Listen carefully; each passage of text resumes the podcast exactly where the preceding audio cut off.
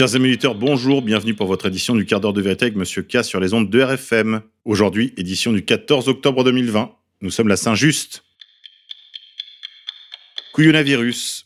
La France est l'un des pays d'Europe les plus touchés par le rebond de l'épidémie imaginaire. La situation sanitaire se détériore si l'on en croit la version officielle.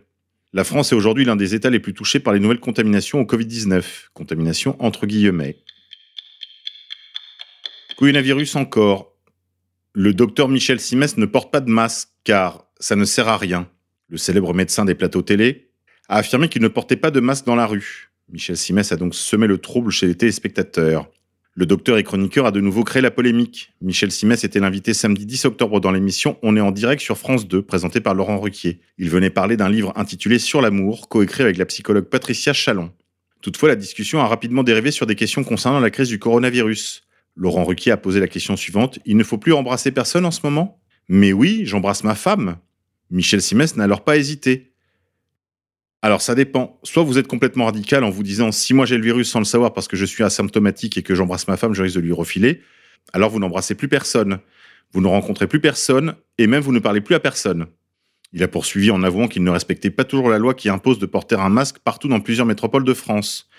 Soit vous décidez de vouloir vivre un peu, moi, par exemple, je ne porte pas de masque dans la rue parce que j'estime que ça ne sert à rien, sauf si on est dans une rue bondée parce que commerçante, parce qu'on croise plein de gens. Michel Simès a enfin conclu. Voilà, alors pour revenir au baiser, moi, oui, j'embrasse ma femme. Le médecin bien connu des Français a suscité de vives critiques et des interrogations sur les réseaux sociaux. Certains l'ont traité d'irresponsable ou d'avoir un comportement insupportable. D'autres se sont montrés plus sévères. Et si tu fermais ta bouche, Simès? Un internaute, lui, a ironisé sur la situation. En même temps, si c'est pour se faire soigner par Michel Simès, aka le Covid c'est une petite grippette, vaut mieux aller voir un vrai médecin. Enfin, le chroniqueur santé d'Europe 1 et médecin lui aussi a réagi.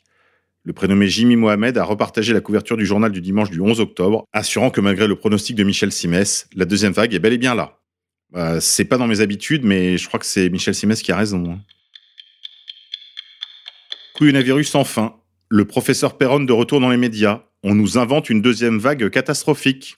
Absent quelques semaines des plateaux et des micros, le professeur Perron vient de faire son retour en répondant aux questions d'André Berkoff sur Sud Radio. Sans que le peuple français en ait forcément conscience, il est clair que, du fait du quinquennat, le pays est déjà entré depuis quelques mois dans l'élection présidentielle de 2022. La gestion de la pandémie s'inscrit dans ce calendrier politique. Certes, les Français ont de la tête ailleurs, à l'économie, aux entreprises en difficulté, au chômage, dont la croissance ne pourra être contenue, à l'autorité chancelante et à l'insécurité grandissante, aux fêtes de fin d'année qui se présentent sous des mauvais auspices, mais pas la classe politique, et encore moins le pouvoir en place. Après la drôle de guerre contre le coronavirus déclarée au printemps par le président Macron, c'est une drôle de paix qui nous est mitonnée aujourd'hui. Quand le départ est mauvais, et il l'a été, il est rare que l'arrivée soit belle. Retrouvez la suite de cette euh, très belle tribune dans François.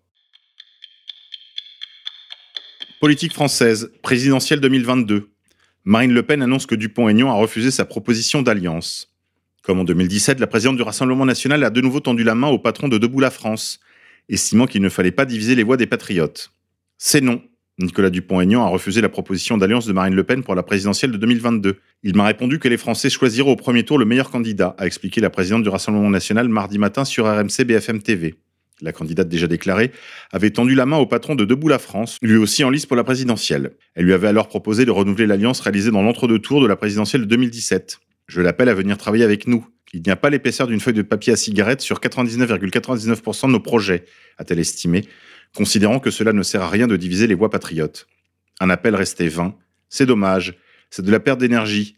C'est de la perte de temps. C'est de la perte d'efficacité, a-t-elle déploré. Affaire Griveaux.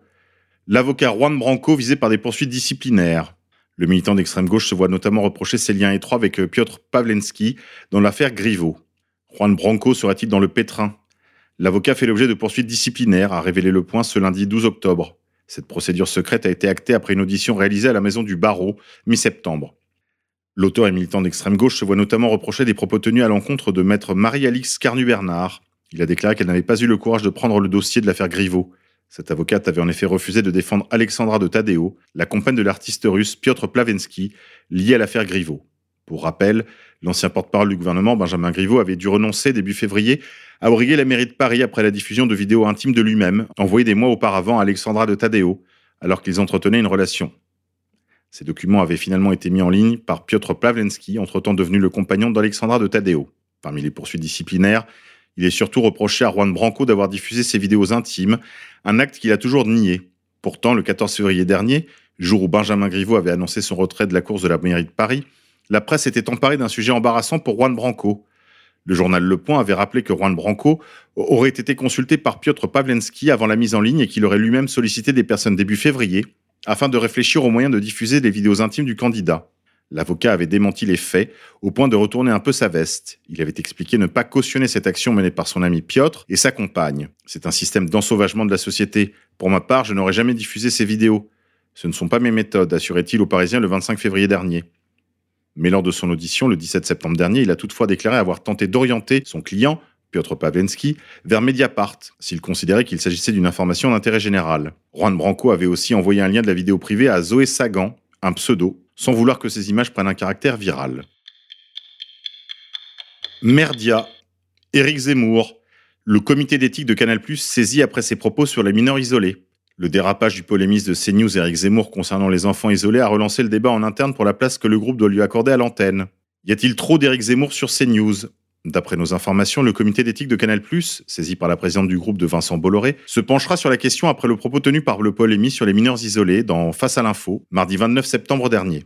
Ce jour-là, Zemmour a affirmé qu'ils sont voleurs, ils sont assassins, ils sont violeurs, c'est tout ce qu'ils sont. Tous, tous, tous, avant de timidement nuancer ses attaques, relancées par la présentatrice Christine Kelly en fin d'émission. Trop tard, c'était dit. Dans la foulée, le parquet de Paris a ouvert une enquête pour provocation à la haine raciale et injure publique à caractère raciste en parallèle de plaintes de SOS Racisme, de la LICRA, auxquelles se sont ajoutées celles de plusieurs départements. À la justice maintenant de trancher, alors qu'Éric Zemmour a été condamné il y a quelques jours à 10 000 euros d'amende pour les mêmes motifs, après son discours sur l'islam et l'immigration, en septembre 2019, lors de la convention de la droite organisée par les proches de l'ex-député du Front National, devenu RN, Marion Maréchal Le Pen. De son côté, le CSA a confié le dossier à un rapporteur indépendant et transmettra au procureur toute infraction dont il a connaissance si on ne peut pas lui donner entièrement tort sur la situation très inquiétante quant à l'immigration, en particulier aux migrants mineurs isolés, fermez les guillemets, Éric Zemmour n'est pas un ami. Pour vous en convaincre, je vous renvoie au livre de Youssef Indy, disponible dans sa version gratuite téléchargeable sur l'autrezemmour.fr. Dissidence. Dieudonné invite ceux qui ont le coronavirus à contaminer les forces de l'ordre. Gérald Darmanin porte plainte. Réseaux sociaux. QAnon s'immisce dans des groupes gilets jaunes et pro-Raoult. La théorie conspirationniste américaine gagne l'Europe. Après que tous les comptes étaient supprimés sur Instagram et sur Facebook touchant à cette théorie du complot QAnon, ses promoteurs se sont repliés sur les groupes gilets jaunes et pro-Raoult. Retrouvez-les sur les réseaux sociaux. Réseaux sociaux encore. Holocauste. Facebook ne tolère plus les contenus négationnistes. La suppression des propos négationnistes, jusque-là limitée aux pays où ils sont hors la loi, comme la France ou l'Allemagne, s'étend. C'est une petite révolution dans la politique de modération de Facebook. Ce lundi, le réseau social a annoncé qu'il ne tolérerait plus les propos qui nient l'existence de l'Holocauste ou l'étendue de celui-ci, ou, ou, les chiffres, ou tout ce qui s'ensuit. Et cela dans le monde entier. Jusqu'à présent, ces contenus n'étaient supprimés que dans les pays où ils sont condamnés par la loi, ce qui est le cas par exemple en France et en Allemagne. A contrario, les propos négationnistes et révisionnistes ne sont pas interdits aux États-Unis car protégés par le premier amendement sur la liberté d'expression. Enfin, une bonne nouvelle au milieu de cet océan de haine, a déclaré la LICRA sur Twitter. Notre décision est basée sur l'augmentation de l'antisémitisme dans le monde et l'alarmant niveau d'ignorance sur l'Holocauste, notamment chez les jeunes. Selon une étude récente, un quart des Américains âgés de 18 à 39 ans pensent que l'Holocauste est un mythe ou que les faits sont exagérés, écrit Facebook dans un communiqué. Le niveau monte. International. À partir du 1er octobre 2021, il faudra un passeport pour aller au Royaume-Uni. Extrême-Orient. L'Allemagne perd patience à l'égard du roi de Thaïlande. Berlin reproche à Ramadis, installé la plupart du temps en Bavière, et contesté dans son pays, de prendre des décisions politiques depuis le territoire allemand. Le roi de Thaïlande commence visiblement à épuiser la patience de Berlin. Le souverain Ramadis, un hédoniste sans complexe, apprécie particulièrement la Bavière comme lieu de villégiature. Depuis plusieurs années, Sa Majesté s'est entichée d'un hôtel de luxe dans la commune de Garmisch Partenkirchen, où il semble passer l'essentiel de son temps, en particulier depuis le déclenchement de la pandémie de Covid-19. Jusqu'ici, les seuls commentaires à ces séjours émanaient de la presse à scandale, qui énumérait avec amusement le nombre des concubines supposées du roi. Désormais, le degré de tolérance de Berlin à l'égard de ce roi absentéiste semble avoir atteint ses limites.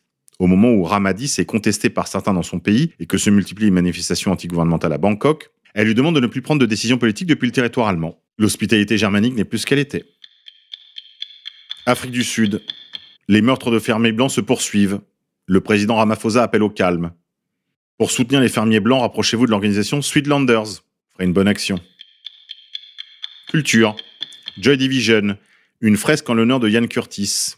Une fresque murale a été dévoilée à Manchester en hommage à Ian Curtis, chanteur de Joy Division, par son ami Peter Hook. La pièce a été dévoilée ce vendredi 9 octobre à l'occasion de la Journée mondiale de la santé mentale et pour marquer le début de Headstock Weekender Festival qui se tenait ce week-end. Peter Hook a donc assisté à l'événement et a eu l'honneur de dévoiler ce projet réalisé par l'artiste Ask. On y voit Ian Curtis sur fond noir en train de chanter. Lutfur Rahman, membre du Conseil de la culture de Manchester, a expliqué La scène musicale mancunienne est connue à travers le monde grâce à des icônes telles que Ian Curtis et continue encore à nous influencer aujourd'hui. La musique va bien au-delà de ce que nous entendons et a la puissance d'affecter la santé mentale de chacun. Une chanson a le pouvoir de modifier nos sentiments presque instantanément. Sur cette bonne nouvelle, on va se quitter en musique. On va écouter de Joy Division, Love Will Tear Us Apart Again.